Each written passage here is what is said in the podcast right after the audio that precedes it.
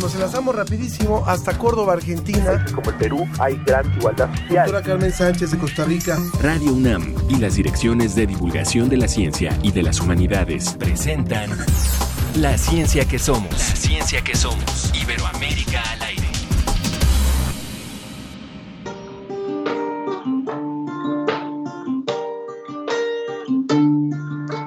Solo si te acercas me alteras los nervios, me tiemblan las piernas, me quitas lo soberbio. Es muy fácil notar que estoy emocionado, no sé disimular, no tengo alma de soldado. Si fueras delincuente sería tu policía, si yo fuera un demente tú serías mi fantasía. Tú me pones cursi, quiero hacerme tu poeta navegar en un jacuzzi y volar en bicicleta. Y es que me siento flotando en el peligro de tus ojos. Ya me estoy alucinando como cumplir de los santos.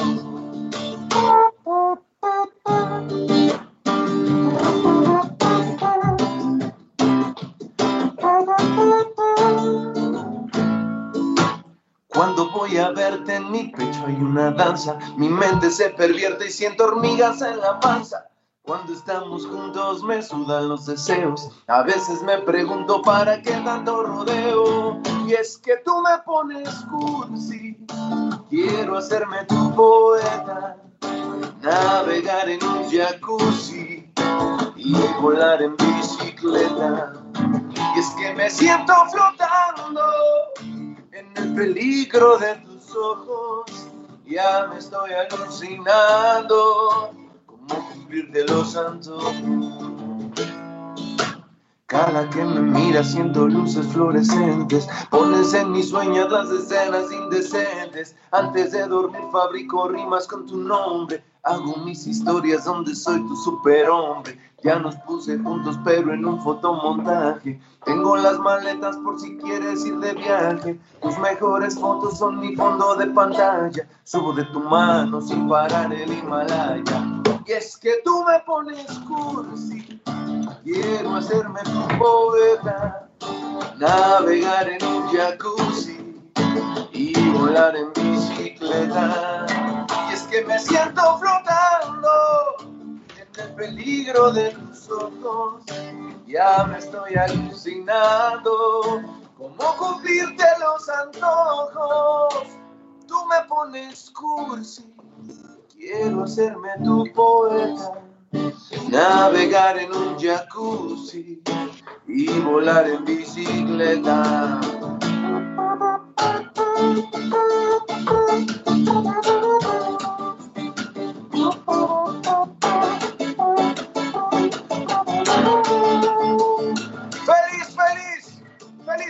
aniversario! Para toda la familia de la ciencia que somos.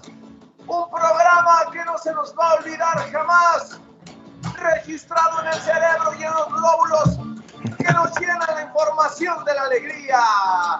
¡Feliz tercer aniversario! La ciencia que somos. Muchas gracias, muchas gracias. Timo Pacheco, Timo Pacheco haciendo música en vivo hoy en la ciencia que somos, en este tercer aniversario, por supuesto. Gracias, Timo. Él va a estar a lo largo del programa y le agradecemos que nos regale su música en este, en este festejo. Por supuesto, con esta música iniciamos una, emisión muy especial, pues hace tres años, gracias al apoyo, por supuesto, de Radio UNAM, de Benito Taibo, también, por supuesto, al apoyo del director de divulgación de la ciencia, César Domínguez. Iniciamos este programa junto con un equipo que trabaja muy bien y que trabaja muchísimo, a quienes felicito y agradezco. Y también, por supuesto, agradezco a quienes han hecho posible que este programa vaya creciendo, como son las emisoras que son nuestras aliadas, por ejemplo, en Oaxaca, a donde les enviamos un saludo. Allí está Ciudad Capital y, y 33 estaciones más, Radio Universidad Autónoma de Tamaulipas, en Chiapas, radios universitarias, en fin, también en Colombia, que nos escuchan en Manizales, en Bogotá, en Caldas, en Ecuador y en Argentina. Son algunas de las, de las zonas a donde llegamos con este programa semana a semana. ¿Y qué le vamos a ofrecer hoy? Esto, esto le vamos a presentar.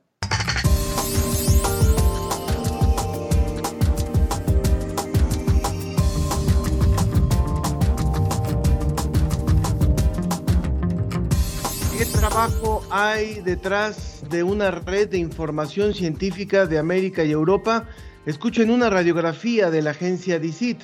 También el 28 de septiembre es el Día Internacional de la Cultura Científica. ¿Por qué conmemorar un día como este? Divulgar y comunicar la ciencia en redes sociales, podcast, stand-up. Tenemos a tres invitados que nos van a hablar en este trabajo que hacen para llegar y llevar la ciencia a diferentes personas a través de las redes sociales y a través de estos dispositivos. De manera que los invitamos como siempre a que participen con nosotros. Les doy nuestras vías de contacto en Facebook La Ciencia que Somos, en donde recuerde estamos transmitiendo también en vivo a través de Facebook Live.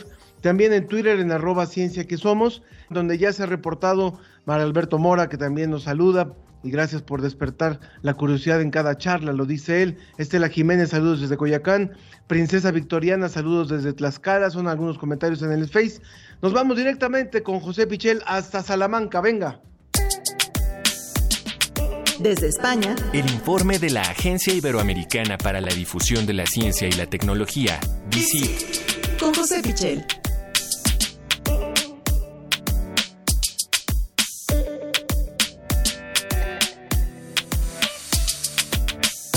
Sin lugar a dudas, sin lugar a dudas, uno de los grandes aliados o una de las grandes aliadas en esta experiencia de hacer radio eh, a través de la ciencia que somos ha sido la agencia DICIT.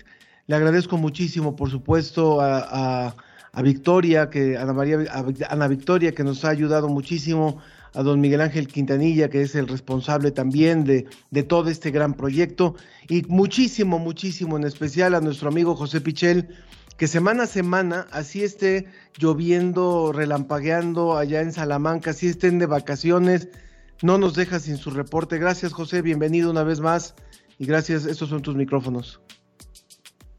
Hola Ángel, ¿qué tal? Eh, bueno, lo primero, eh, buenas tardes desde aquí, buenos días para vosotros y lo primero, decir que feliz aniversario, enhorabuena por esos tres años de misión que hemos podido seguir de cerca desde la agencia DICIT y un orgullo poder eh, colaborar desde aquí, también hacer un trocito del programa y un agradecimiento también de nuestra parte de poder llegar um, a más gente todavía gracias a vosotros. Muchas gracias, José. Y bueno, hoy no nos darás reporte, pero nos contarás un poco de lo que hace, de lo que, cómo surgió esta agencia DICIT y cuál ha sido el gran reto de generar un, mecanismo de este tipo que pueda eh, llegar y que pueda hacerse de información de América Latina y de España, o sea, de toda Iberoamérica, para poderla eh, divulgar, para poderla comunicar a través de una plataforma que es DICIT. Cuéntanos, por favor, cuáles han sido los grandes retos que tienen ustedes de este proyecto que inició en el 2003. Sí, eh, se inició en el 2003 y se inició eh, sobre todo para intentar favorecer que hubiese más información científica en los medios de comunicación. Eh, se hizo un estudio aquí desde la Universidad de Salamanca y se vio que apenas había información científica nacional en los medios aquí españoles y que sería bueno, sería muy conveniente potenciar esa información de alguna manera. ¿no? con ese reto nació la agencia una agencia de noticias eh, al uso como cualquier otra que suministra a los medios de comunicación información, pero en este caso especializada en temas de ciencia y tecnología. Eh, hace ya muchos años, como dices, hace 17 mm, eh, años ya, y en aquel momento la situación era bastante diferente. Entonces, hoy en día tenemos ya una red mucho más sofisticada, mucho más compleja una relación con los medios de comunicación eh, muy intensa que demandan ya eh, por sí mismos esa información eh, científica y a lo largo del tiempo hemos ido cambiando, hemos ido evolucionando y sobre todo nos hemos ido abriendo a América Latina. Eh, en un principio, hace eh, tantos años, realmente no había tanta información científica disponible en la red y eh, por eso nos llegaba muchísima gente de América Latina, nos consultaba cosas, llegaba hasta nosotros a través de la web porque información científica en español no había demasiada en ese momento, ¿no? Y por eso poco a poco fuimos tejiendo nuevas eh, redes eh, a través de, convenios, de acuerdos con universidades, con centros de investigación de, toda Iberoamérica y hoy en día eh, tenemos una tupida red de colaboradores. Por una parte, podemos decir que tenemos las noticias de producción propia, es decir, aquellas noticias que elaboramos nosotros desde aquí, desde Salamanca, con un pequeño equipo, porque nos resultan especialmente interesantes las novedades científicas que pueden surgir en las revistas eh, científicas más eh, tradicionales eh, al uso, pero por otra parte, tenemos a disposición de universidades, de centros de investigación, de grupos de investigación, nuestra plataforma para que nos puedan enviar sus propias noticias, sus reportajes, sus notas de prensa. somos una plataforma abierta a todas esas colaboraciones y eh, por otra parte también tenemos, eh, digamos, otra parte menos periodística, más de actividades de divulgación científica que incluyen eh, formación, que incluyen investigación incluso. Así que nos hemos ido diversificando y sobre todo eso, que estamos abiertos a nuevas colaboraciones a través de convenios con cualquier institución científica que lo desee.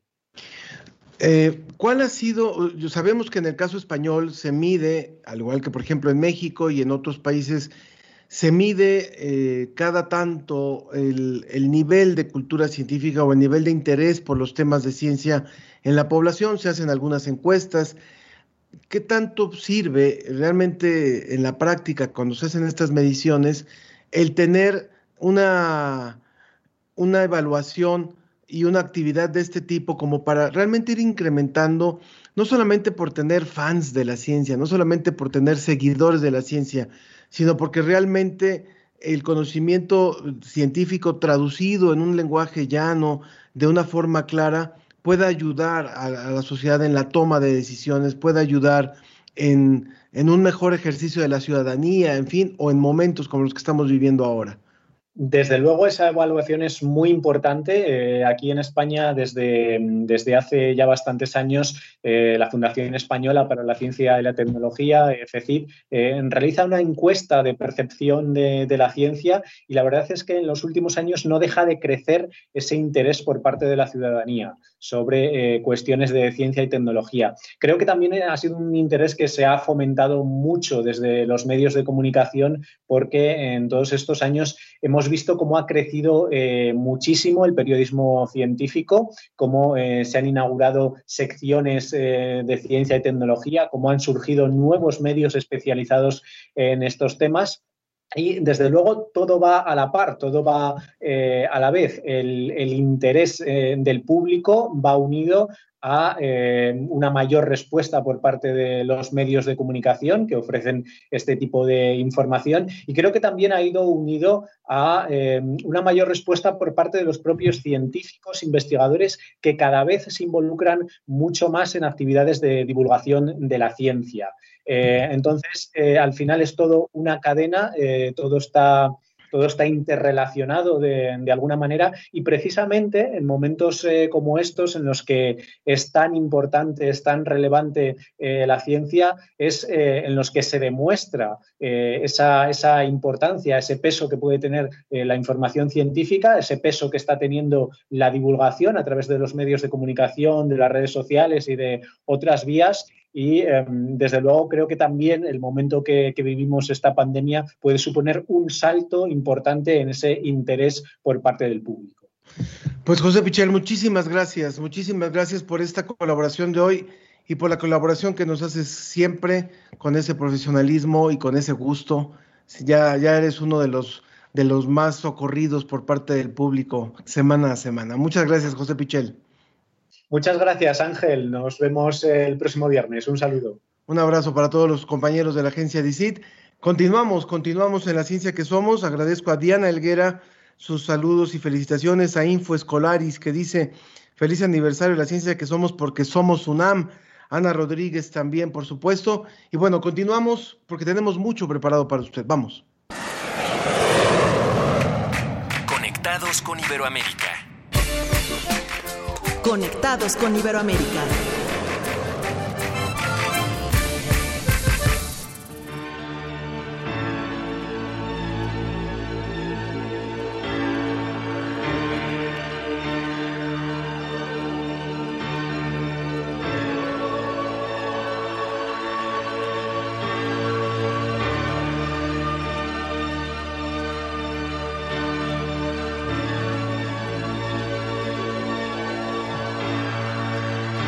Escuchando a, la música que, caracterizaba el programa Cosmos de Carl Sagan, nos enlazamos ahora hasta Uruguay, en donde está la doctora Lidia Brito, ella es directora de la Oficina Regional de Ciencia y Tecnología para América Latina y el Caribe de la UNESCO, con sede en Montevideo. Muchas gracias, Lidia, por recibir los micrófonos de la ciencia que somos.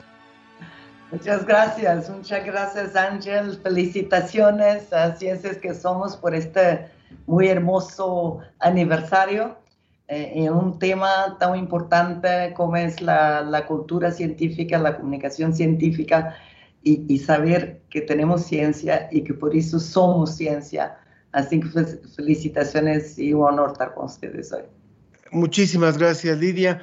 Bueno, yo he estado más o menos unos 18 años en el tema de la comunicación de la ciencia y no se había dado esto de un Día Internacional de la Cultura Científica. Nos interesa muchísimo justo saber cómo es que se da esta propuesta y qué representa, qué representa, cómo, cómo la impulsa en este momento UNESCO el, tener un día de este tipo. Ah, bien, muchas gracias y, y la verdad hay que comenzar por felicitar a, todas las personas que en México y eh, Lourdes Patiño y sus, colegas, otras redes de comunicadores eh, científicos que están promoviendo esta idea eh, de, tener un Día Internacional para la Cultura Científica. todo un proceso para tener esa, esa aprobación y esa, y esa denominación. Eh, que es cierto que, que, que, estas organizaciones y que los países que los apoyan lo van a hacer en, su tiempo y espacio, pero quizás me permitan eh, en esta perspectiva decir por qué la cultura científica es tan importante.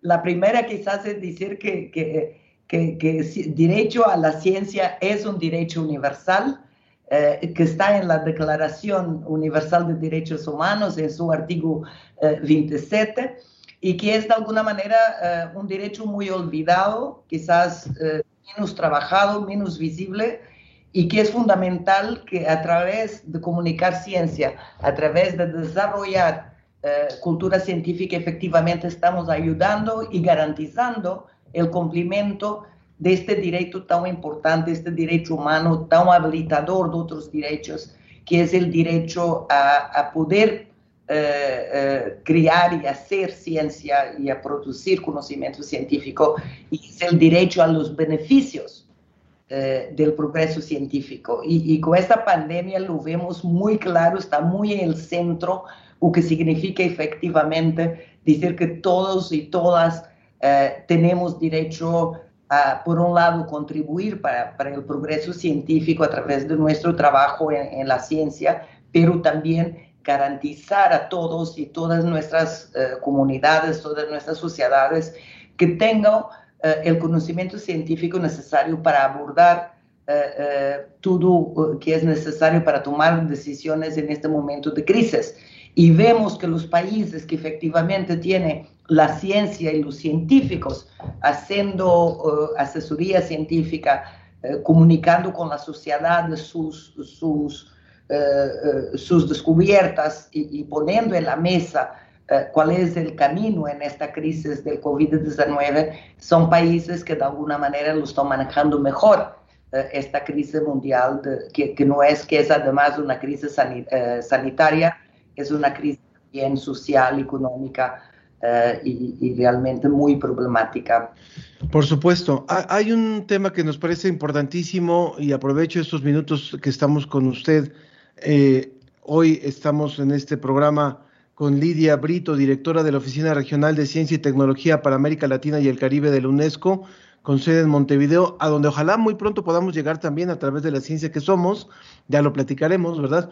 Pero eh, eh, América Latina, que es una región a donde llega este programa, llegamos a Colombia, llegamos a Ecuador, llegamos a Argentina y muchas estaciones de, México, es una región con profundas desigualdades y con profundas desigualdades en el acceso a esa educación de la que habla usted. ¿Hasta dónde comunicar la ciencia fuera del aula, fuera de las escuelas, a través de los medios de comunicación, a través de actividades lúdicas, en plazas, en parques, en calles, puede ayudar a, a contribuir a, revertir un poco, al menos, un poco al menos, esta gran desigualdad que hay de la información y del conocimiento en nuestra región. Muchas gracias, Ángel. Eh, pienso que, que pusiste, eh, digamos, el, dedo en el punto importante, que, que en esta región tenemos efectivamente eh, un gran nivel de desigualdades y sabemos que educación científica, además, es uno de los puntos a donde más desigualdad existe en los sistemas educativos. Entonces, claramente que pensar en cultura científica para allá de la escuela formal, eh, para allá inclusivamente de los museos de ciencia y, poner eh, cultura científica conectada con, con, el arte, como ustedes están haciendo a través de una estación de radio, todo eso es importante para crear esa cultura, porque estamos hablando de cultura.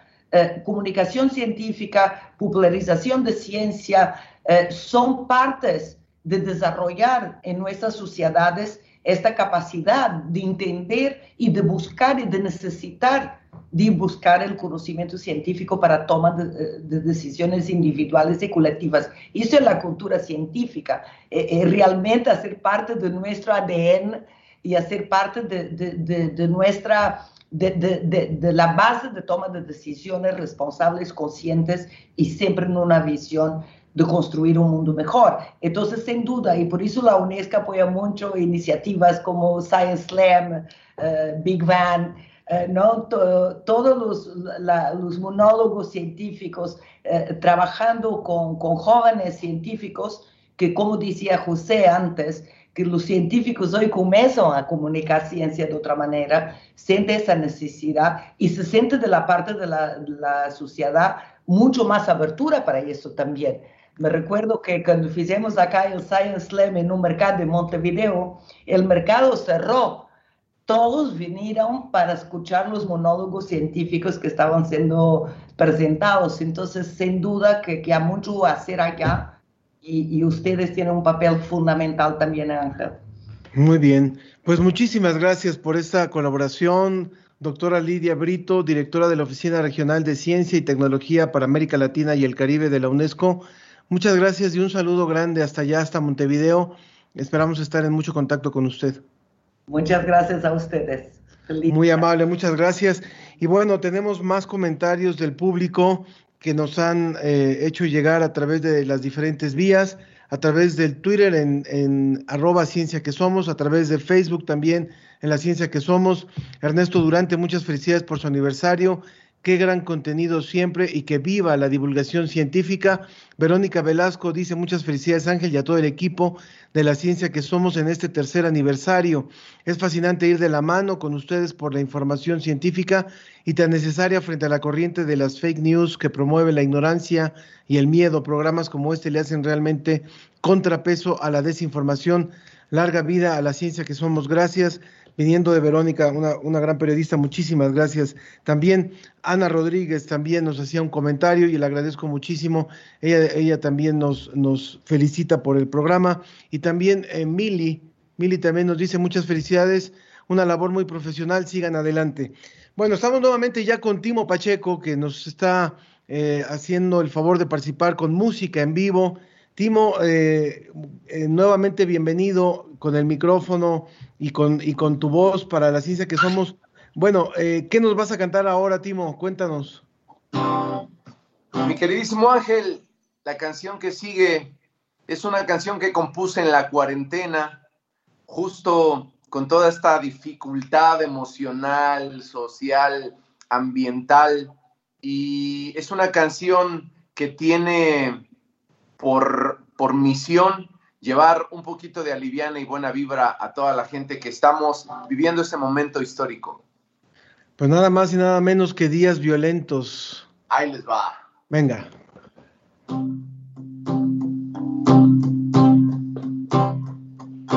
Tus mensajes tan salvajes me encierran en casa, son monstruos que me saben cazar Emergencia por la ausencia de caras que extraño y muero por volver a tocar. Son días violentos, golpeando en silencio. Cuéntame un sueño, sigue despierto y alguien canta.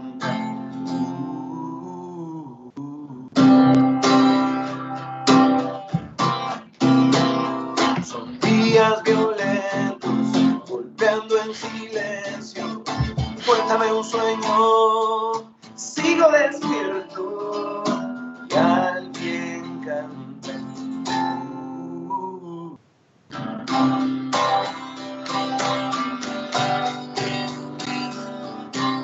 Que la música, que la ciencia y encontrarnos a nosotros mismos sea la mejor medicina para este año inolvidable que vive toda la humanidad. Que nuestros días dejen de ser días violentos. Muchas gracias, muchas gracias a Timo Pacheco, muchas gracias por esta, por esta rola que hoy compartes con nosotros. Timo tiene ya 25 años en el mundo de la música, empezó con el ska y ahora está en esta parte de como solista y muchísimas gracias, muchísimas gracias por compartir días violentos. Mira que lo han sido, bueno, llevamos años violentos, pero tengamos, tenga, trabajemos para que esto se pueda revertir. Agradezco también, por supuesto, a Gaby Frank que nos saluda, dice muchas felicidades, que sean muchos, muchos años más. Gracias por difundir la ciencia que somos. Estamos listos para irnos sobre la mesa. La ciencia y sus respuestas están sobre la mesa.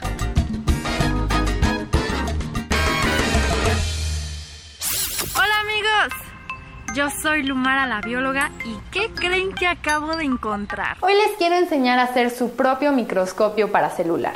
Lo que primero necesitamos es nuestra lente, la que nos va a dar el aumento. Desafortunadamente el aumento es de imagen y no de salario, pero la mayoría de los videos les dirán que lo saquen de un apuntador láser, aunque yo estoy un poco en contra de comprar algo nuevo para sacarle una pieza y luego tirarlo a la basura.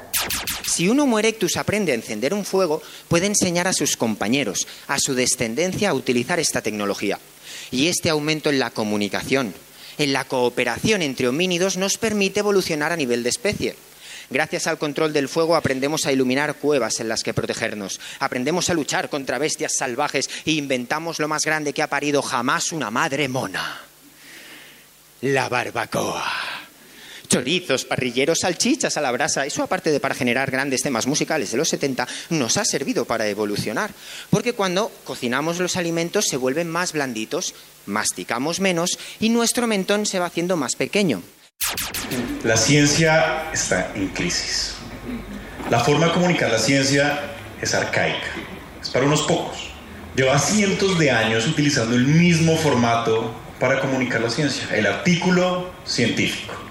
La forma de comunicar la ciencia no ha innovado, no se ha transformado y los medios tampoco están haciendo la tarea. Porque si ustedes se ponen a pensar, pues todavía encontramos métodos y formas que al final se alejan mucho de los intereses de las personas, de nosotros. Y esto al final lo que está haciendo es alejar a la sociedad de poder tener ese ejercicio del pensamiento crítico.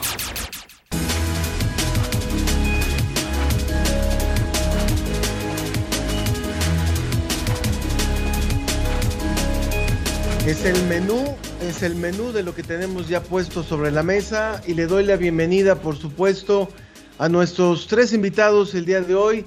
Lumara González, Lumara la bióloga, ella estudió biología en la Universidad de Guadalajara, es divulgadora científica, edutuber y fundadora del canal de YouTube Lumara la bióloga. Hola Lumara. Hola, muchas gracias por la invitación, estoy súper contenta de estar con ustedes y muchas felicidades por su tercer aniversario. Muchas gracias, Lumara. Está también ya con nosotros Oriol eh, Marimón. Él eh, es doctor en química orgánica y coordinador de actividades de Big Bang Ciencia. Él está allá en España. ¿Cómo estás, Oriol? Muy, muy bien, muy bien. Encantado de estar aquí y más en, en, vuestro aniversario, en un cumpleaños, en una fiesta. Qué ganas de tener vida social más allá de una sí. cámara. Pero bueno, está Cierto. bien, está bien así. Muchas gracias. Muchas gracias. Ya nos hemos visto por acá, por México también, hace, hace no mucho tiempo, justamente. Y también está en Colombia Efraín Rincón, biólogo con, con, maestría en periodismo por la Universidad de los Andes y él eh, trabaja justamente en Shots de Ciencia. ¿Cómo estás? Hola Ángel, hola a todos y todas, ¿cómo están? Eh, espero que muy bien. Pues antes pues felicitaciones por, por este cumpleaños, qué chévere cumplir años y pues muchísimas gracias por, por la invitación.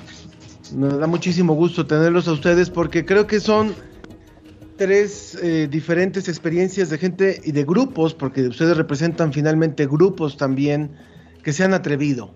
Yo, yo así lo diría, ¿no? Que, que, un día dijeron, vamos a quitarnos las batas, como el caso de Big Bang, que, que los conocemos bien esa trayectoria, vamos a quitarnos las batas, vamos a acercarnos a, al público, vamos a acercarnos al ciudadano y vamos a comunicar la ciencia de una forma más desenfadada no era fácil hace algunos años, ¿no? Empecemos un poquito por, eh, me gustaría el caso de, de Big Bang.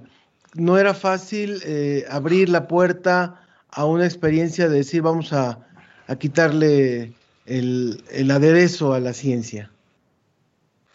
La verdad es que en este momento, en 2013, cuando nos lanzamos a ello, era, era algo muy innovador el utilizar el monólogo científico, para utilizar el monólogo, ese género teatral, para hablar de ciencia.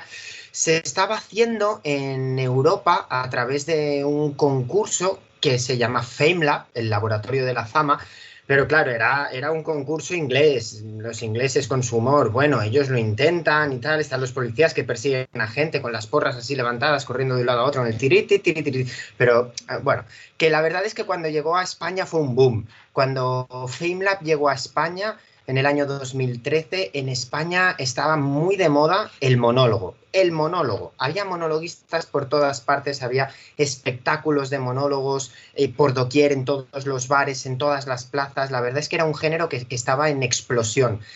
Y, el, ese concurso de monólogos científicos nos juntó a varios, a varios científicos, a varias científicas con muchas ganas de contar lo que estábamos haciendo utilizamos ese formato y funcionó, funcionó tan bien que decidimos lanzarnos y lo hicimos así, en, equipo, en grupo, forma, utilizamos el, nombre, en el pasado nos llamamos The Big Bang Theory, van con, con V, de furgoneta, haciendo un poco un guiño a una serie de televisión que, bueno, tampoco es tan famosa y tal, ¿no? Que, que hay por ahí de unos chicos que, que hacen investigación y tal.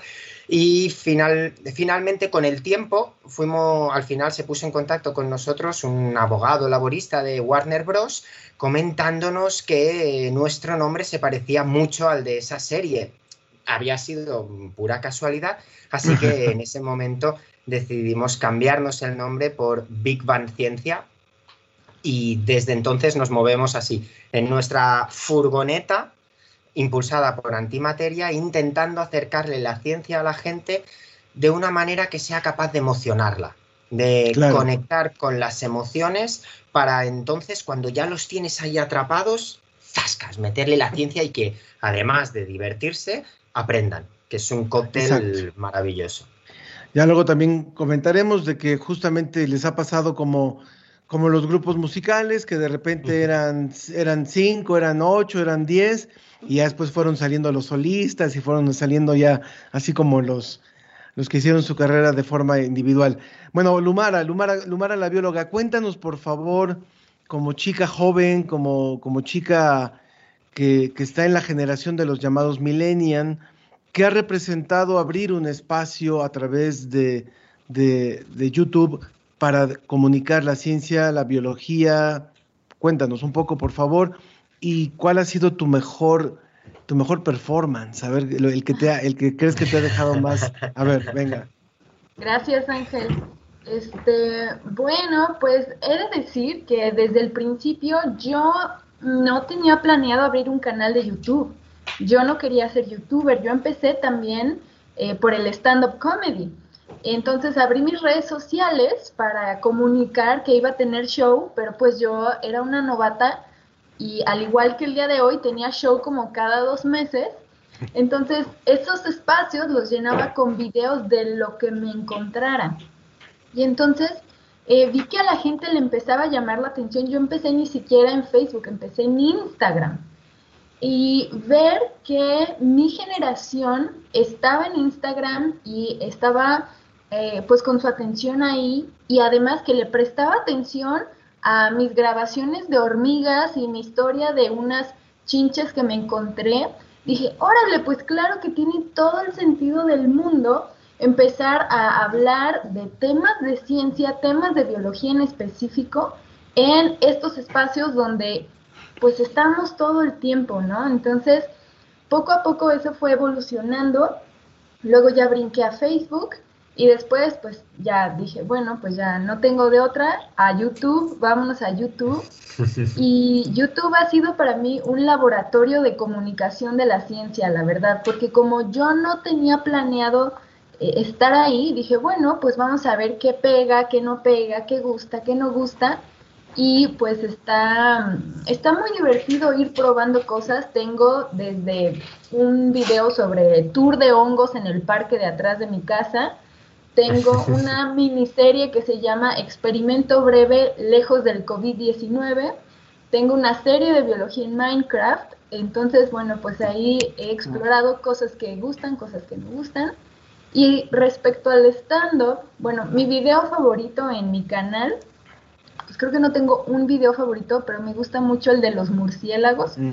donde hablo sobre este, unos murciélagos que llegaron ahí a una planta de agave en el condominio. Y que no te atacan y que no me atacan y que no vienen a perder, exacto, sí. Y en cuanto al stand-up, pues tuvimos una función muy bonita que de hecho se llamó Te estoy diciendo. Para las personas que nos escuchan de otros países, en México decir que eres un teto es que eres un super nerd, super ñoño. Entonces nos juntamos tres amigos, dos psicólogos y yo bióloga, a hablar de ciencia haciendo y nos fue increíblemente bien, nos fue muy padre. Muy bien, muy bien, Lumara, muchas gracias. Y bueno, Efraín Rincón, ¿cómo surge esto de shots de ciencia? Se me, se me, se me, recordaba el, el, programa este de los que van platicando la historia y se van poniendo borrachos, ¿no? Pero cuéntame cómo se hace el, cómo, cómo, cómo funcionan los shots de ciencia. Sí, Ángel, pues shots verdaderamente todavía hay personas que nos preguntan si esto es un bar. Eh, y lo cual nos alegra que hagan esas preguntas porque una de nuestras intenciones pues es que la ciencia se hable desde eh, el comedor de en la casa hasta en un bar o en el bus, qué sé yo. Eh, Shots de Ciencia nace, yo creo que la idea de dos amigos, colegas, biólogos, microbiólogos, pues unos, esta persona que les habla, Efraín, y la otra es Esteban Pardo, yo he terminado mi maestría en periodismo habiendo creado como unos episodios del podcast de Shots de Ciencia, donde en Shots, algo muy concentrado, hablaba, eh, de, historias científicas, entrevistaba a, varias personas que hacen ciencia en la universidad, en otras universidades, y hubo un punto en que eh, vimos que podíamos hacer más cosas, ¿no? Incluso hasta el show en vivo un poco teatralizado y meter eh, eh, instrumentos de música, herramientas teatrales también, que me gustó un montón el teatro, y ahí empezamos a hacer de la nada videos para YouTube, seguimos con el podcast, abrimos más podcast eh, y nos seguimos presentando en lugares y, ha sido como un experimento muy interesante alrededor de, la ciencia, del conocimiento y no solo entender como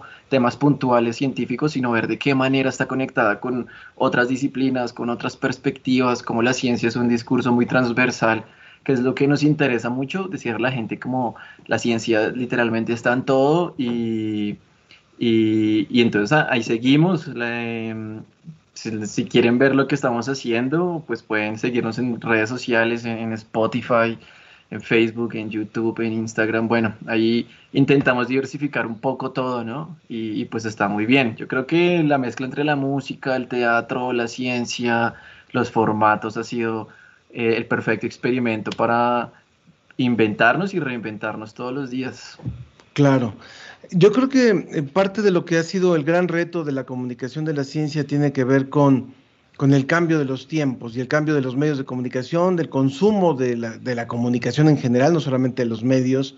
O sea, finalmente, cómo se lee se ha transformado, dónde se lee, qué se lee, por ejemplo, para, para una comunicación escrita. O lo que era antes la televisión ya no representa lo mismo ahora, lo que han representado los medios digitales ¿Cómo estar, cómo oler, cómo estudiar o cómo conocer a los públicos? Y aquí ya lo abro para cualquiera de los tres, porque creo que ese es el gran tema.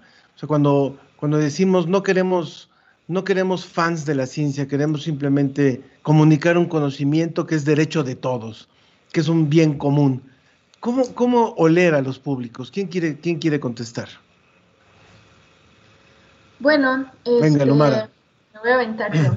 Eh, yo creo que las herramientas y justamente las formas de comunicación que tenemos hoy en día son una chulada para poder hacer, eh, para poder escuchar a la audiencia.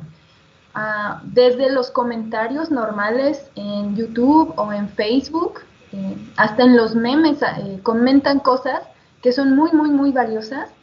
También el mensaje directo, yo creo que a cualquiera de nosotros ya nos pueden contactar por Twitter, Instagram, Facebook mínimo. Por ahí va a haber un correo que eventualmente descubre la audiencia, por más oculto que lo tengas. Y yo creo que eso es muy, muy importante. Además hay estrategias ya. Yo, eh, cuando salí de biología, yo decidí hacer una micro especialización en marketing, porque dije, a ver, o sea, esta marca de refresco oscuro que te daña todos y cada uno de los órganos de tu cuerpo y todo el mundo está feliz bebiéndola. ¿Por qué? ¿No? ¿Cuál es su secreto? Y entonces ahí me di cuenta de otros tipos de canales para escuchar a las audiencias y saber, ah, esto es lo que les llama la atención, esto es lo que les gusta, esto por aquí. Dije, bueno, pues en vez de venderles un producto que los va a hacer mucho daño, ¿qué tal si utilizamos estas eh, estrategias para hablar de ciencia? Y, por ejemplo, yo he lanzado convocatorias, yo he lanzado eh, formularios de Google justamente para decir, quiero entenderles, quiero escucharlas, cuéntenme qué, este, pues, qué quieren saber, qué quieren escuchar, qué hay más allá, qué necesitan. Bien. Oriol.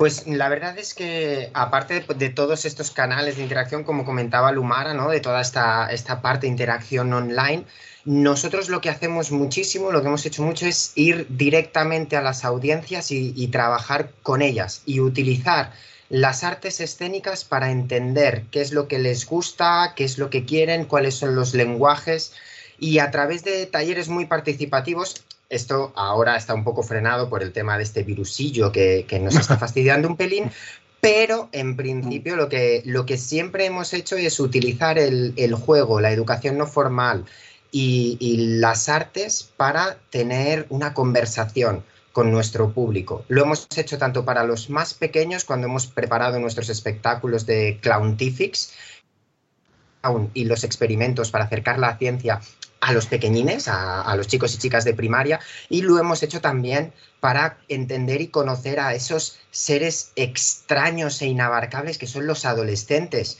que no, no son personas, son otra cosa.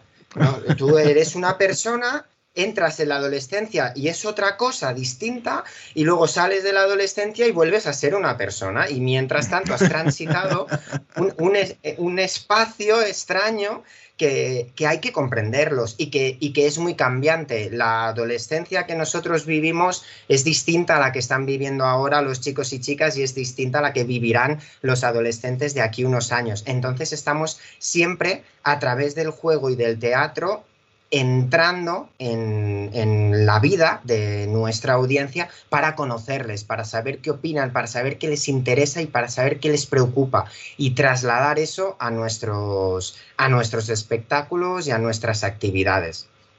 Lo hablábamos hace un rato con la, con la representante de la UNESCO en, en América Latina y el Caribe, la doctora Lidia, acerca de, de las grandes desigualdades que hay en nuestros países y de cómo el comunicar el conocimiento científico no es un lujo, no es como, ay, nada más vamos a incrementar la cultura científica, así como vamos a, enseñarles a tomar vino. No, no creo que hay cosas de, de mucho más funda fundamentales, mucho más elementales que pueden lograrse a través de la comunicación de la ciencia. Y creo que eso coincide un poco con lo que escuchábamos al principio que decía Efraín, cuando decía que a veces la comunicación de la ciencia estaba como en crisis.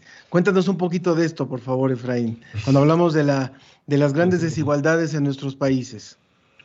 Sí, yo creo que hay para nosotros una, una palabra muy clave es hablar del contexto, eh, no comunicar la ciencia porque sí, porque sabemos que es importante, sino también comunicarla desde las necesidades de las distintas poblaciones en los distintos países. Claramente yo no esperaría que la manera en que, digamos, Big Bang Ciencia comunica para un público más europeo tenga que ser el mismo necesariamente para quizás un público más latinoamericano. E incluso en, en México y en Colombia probablemente también habrán diferencias. Y dentro de la misma Colombia, dentro de las regiones, dentro de las distintas poblaciones sociales, eh, también hay, hay diferencias de cómo hablar de ciencia y cómo partir de, de, la ciencia. Entonces, muchas veces nosotros queremos quitarnos un poco el discurso de la ciencia y apelar más bien que sea como una excusa para hablar de, del pensamiento científico, de cómo se hace la ciencia. Entonces, en esto que, que tú mencionas, por ejemplo, de, de la, ciencia, la crisis de la ciencia, la crisis de su comunicación, pues parte de, que se ha alejado, ¿no? Por la manera en que se publica, los papers, el artículo científico, pues siempre se aleja como de ese público. Eh, y por otro lado, pues los medios de comunicación tampoco ayudan, ¿no? vemos todas estas fake news y esta desinformación. Y, la, y, y nosotros, ¿qué hacemos y les decimos a la gente? Es como, partamos de la curiosidad, partamos de de pronto de lo, que mencionaba Oriol, con este público eh, más peque eh, de niños y de niñas que, son los perfectos científicos y científicas, eh, porque preguntan, porque constantemente se están cuestionando y todo pues partiendo desde la posición en la que están. Entonces, mm, el mensaje que nosotros, digamos, nos gusta y queremos como llevar a la gente, es decir, como está bien que se cuestione la ciencia, si no se cuestiona ella misma, pues no sería ciencia, necesitamos que se siga cuestionando.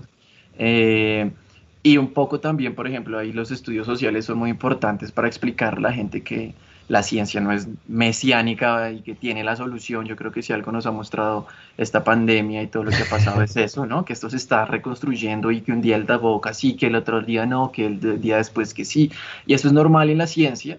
Eh, y la gente a veces pensaba que no, que la ciencia decía algo. Y entonces nosotros queremos como llevar ese mensaje. Eh, y así como que lo que les digo otra vez como para cerrar, creo que el contexto nos parece una, una palabra muy elemental dentro de nuestro quehacer eh, y aprovechamos un poco retomando la, pregunta anterior, no solo aprovechamos estas estrategias que permiten las redes sociales, sino que cogemos cosas que se han vuelto supremamente cotidianas, incluso desde las redes sociales, y ahí le cogemos un hilito eh, que se vuelve la ciencia y les mostramos a las personas esto que estaban compartiendo por WhatsApp y por Facebook y toda la vaina, venga, se los explicamos en clave de ciencia para que se den cuenta que esto no es ajeno. Entonces es un poco como apostarle a los contextos y a, entender eh, qué es lo que, desde dónde se está parando la gente cuando consume información. Nos vamos acercando a la recta final de esta conversación con Lumara, Lumara González, Lumara la bióloga, Oriol Marimón, parte de Big Bang Ciencia, y Efraín Rincón, parte de Shots de Ciencia también. Eh, creo que lo que hemos escuchado hoy puede ser también incluso eh, inspirador para jóvenes que están estudiando alguna carrera, que están estudiando alguna carrera de ciencia o alguna carrera de ciencia social también.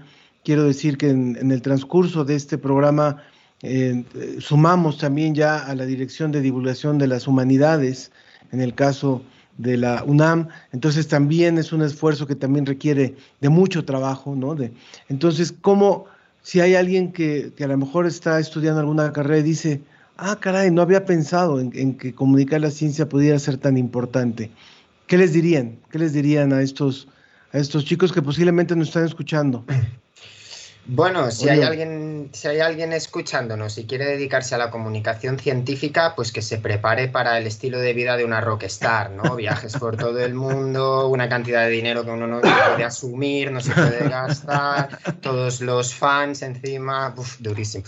No, a ver, más allá de la, de la broma, yo creo yo creo que es algo precioso, ¿no? El, poder enseñar la, tarea del, maestro, de la maestra, del profesorado, es fantástica, ¿no? Y ha surgido esta nueva corriente de los divulgadores, de los comunicadores de la ciencia, porque era esencial. Por un lado, los científicos y las científicas tienen que seguir hablando su idioma, tienen que seguir eh, publicando sus papers y tienen que seguir haciendo ciencia de manera rigurosa y que solo la, gente eh, experta en un tema muy concreto, pues al final llega a entender en su profundidad, porque es así como se hace investigación. Y esos profesionales tienen que seguir ahí. Pero esos mismos profesionales no tienen por qué luego tener las habilidades y las capacidades de traducir todo ese, todo ese contenido experto a un lenguaje que personas que no son expertas en ese campo puedan comprender y puedan conocer. Y ese salto que en otros lugares o en otros ámbitos se ha producido de manera más natural, en la ciencia aún no se ha producido. Entonces, necesitamos tender esos puentes y necesitamos gente que se lance, que, que apueste, que quiera crear esos diferentes puentes porque se pueden hacer puentes de muchas maneras. Se puede trasladar eh, lo que decíamos, no solo el conocimiento científico, no solo el contenido científico, sino también el método científico, sino la manera que tiene la ciencia de generar ese contenido. Eso también se puede trasladar a la población y se necesitan utilizar todas las herramientas habidas y por haber y por haber hay muchísimas. Hay que imaginar, hay que crear. Nosotros en Big Bang Ciencia eh, empezamos con esto en España. Había, no significa que no hubiese ya grupos o personas que lo estuvieran haciendo bien, lo sabía, eran muy buenos, pero eran muy pocos y creo que nosotros empezamos en el momento en el que se popularizaba y somos conscientes de que hemos abierto muchos caminos, de que hay mucha gente que ha seguido nuestra estela, que se demuestra también en que el grupo ha ido creciendo más y más. Y como comentabas, tenemos gente que se ha disparado, que se han hecho youtubers, gente que se, se, han ido a televisión y estamos súper contentos de que cada vez haya más porque lo necesitamos. Así que hay mucho por recorrer, hay mucho por imaginar y por crear y hacemos una llamada a todas esas personas, esos jóvenes, jóvenes que están ahí intentándolo, que, que, se lo están planteando, que sí, que hay un camino. Que cuando andas un camino que nadie más ha andado es duro, es complicado, no va a ser fácil, no te van a estar esperando con los, con los brazos abiertos, pero si es algo que te gusta y te motiva, el llegar a la gente, para nosotros una de las cosas más bonitas es poder llegar a, los auditorios, ahora es todo a través de online, nos hemos reconvertido totalmente, pero llegar a, los auditorios y estar en contacto con la gente y que la gente te pregunte y quiera saber más, eso es precioso y, lo llena todo. Muchas gracias, muchas gracias, Uriol, y muchas gracias a los tres, disculpen, nos, tenemos que ir, nos tenemos que ir. Gracias a Lumara González, Lumara la bióloga, eh, consulten sus redes sociales o por supuesto su canal de YouTube. Oriol Marimón, muchísimas gracias también de Big Bang Ciencia y Efraín Rincón de Shots de Ciencia. Muchas gracias también a los tres por esta colaboración. Un gusto y muchas felicidades. Muchísimas gracias. Feliz cumpleaños. Mil gracias. Adán Medina Viveros también, felicitaciones por el aniversario. Marta Isabel Suárez, felicidades. También en Twitter, José Ramón Ramírez, Felicidades, esperamos muchos años más de difusión científica. Armando Cruz en Twitter, siempre hace falta divulgar el conocimiento científico y más ahora que padecemos esta pandemia para combatir noticias falsas. También nos, nos ha escrito Patricia Alcántara, tres años se dicen fácil, pero sé que esto ha implicado mucho trabajo pero sé que ha sido algo muy satisfactorio para todos los que lo han hecho realidad. Que sigan muchos años más de la ciencia que somos con ustedes. Brilla la luz y la esperanza y se queda atrás de ignorancia. Felicidades.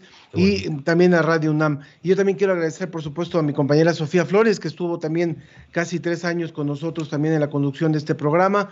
Y bueno, eh, una persona más que no nos da su nombre. Muchas felicidades por este tercer aniversario. Larga vida a los conductores, colaboradores y todo el equipo de producción genial. Bueno, eh, está por ahí también Timo Pacheco, que va a hacer la última intervención musical, que nos dé sus redes sociales para el público que nos está escuchando y cuál, cuál es, dónde te pueden encontrar, dónde pueden encontrar tu música, Timo. Claro que sí, Ángel, muchas felicidades, un abrazo a estos genios que están compartiendo con nosotros. Yo también tengo mi laboratorio, nomás que es de palabras y de acordes. y bueno, eh, a la gente que nos escucha en la ciencia que somos, en Radio UNAM, que se den una vuelta por este laboratorio en Spotify, en YouTube. Me busquen como Timo Pacheco y bueno, más allá de que el sombrero se vea bonito, lo importante son las canciones. Eso. Así como lo importante en la ciencia es lograr el impacto de toda la información en la gente y que todo se traduzca a tener una vida más rica, más alivianada y con una mayor dosis de paz. Te escuchamos entonces, te escuchamos con, con la canción final de este Timo y eh, vámonos, eh, despedimos así el programa. Gracias a todo el equipo, es un equipo muy profesional, no los puedo mencionar ya todos. Gracias a todos los que hacen posible este, esta emisión. Venga, Timo.